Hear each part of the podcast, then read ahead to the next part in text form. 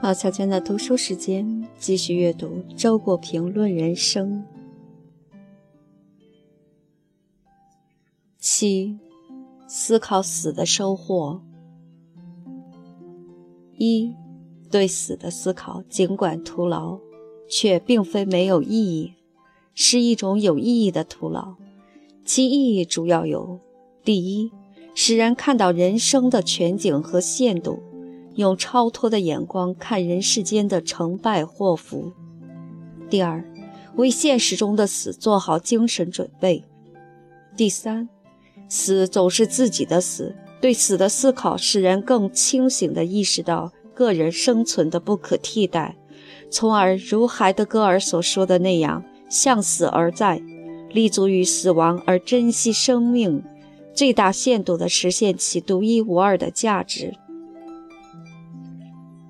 二，一个人预先置身于墓中，从死出发来回顾自己的一生，他就会具备一种根本的诚实，因为这时他面对的是自己和上帝。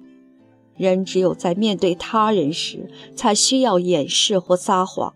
自欺者所面对的，也不是真正的自己，而是自己在他人面前扮演的角色。三。朝闻道，夕死可也。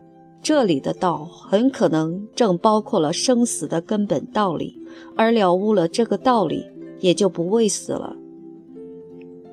四，一个人处在巨大的自然灾难之中，面临着死亡的威胁，譬如爱伦坡所描写的那个老头被卷入大漩涡底的时候。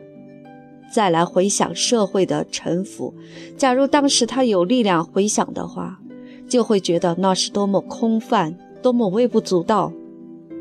据说临终的人容易宽恕一切，我想这并非因为他突然良心发现的缘故，而是因为在绝对的虚无面前，一切琐屑的往事对于他都真正无所谓了。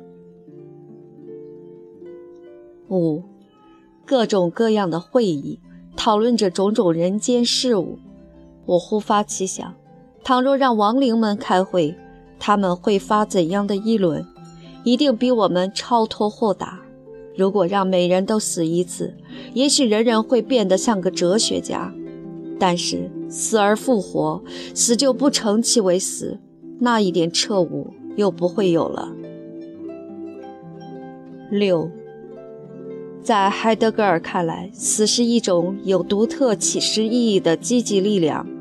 正因为死使个人的存在变得根本不可能，才促使个人要来认真考虑一下他的存在究竟包含一些怎样的可能性。一个人平时庸庸碌碌、浑浑噩噩，被日常生活消磨得毫无个性。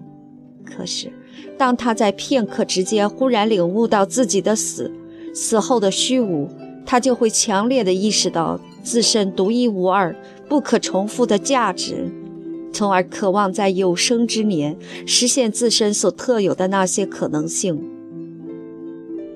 你在日常生活中可以和他人相互共在，可是死总只是自己的死。你死了，世界照旧存在，人们照旧活动，你却永远的完结了。此时你失去的东西，恰恰是你的独一无二的真正的存在。念及这一点，你就会发现，你沉沦在世界和人们之中有多么无极，而你本应当成为为你所能是的那样一个人的的。所以，通过对自己的死的先行领会，你就会产生一种觉悟，积极的自我设计，成为为你所能是的真实的自己。七，虽然没有根据，但我确信每个人的寿命是一个定数。太不当心，也许会把它缩短；太当心，却不能把它延长。我无法预知自己的寿命，即使能，我也不想。我不愿意替我自己不能支配的事情操心。八，为延年益寿而万般小心，结果仍不免一死。究竟是否值得呢？九，一辆卡车朝悬崖猛冲，刹车，乘客惊呼。司机回过头来，笑着说：“你们不是想逃避死吗？在这人间，谁也逃不脱一死。要逃避死，只有离开人间。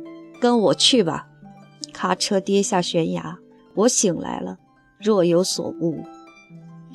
十，人的一生有多少偶然和无奈？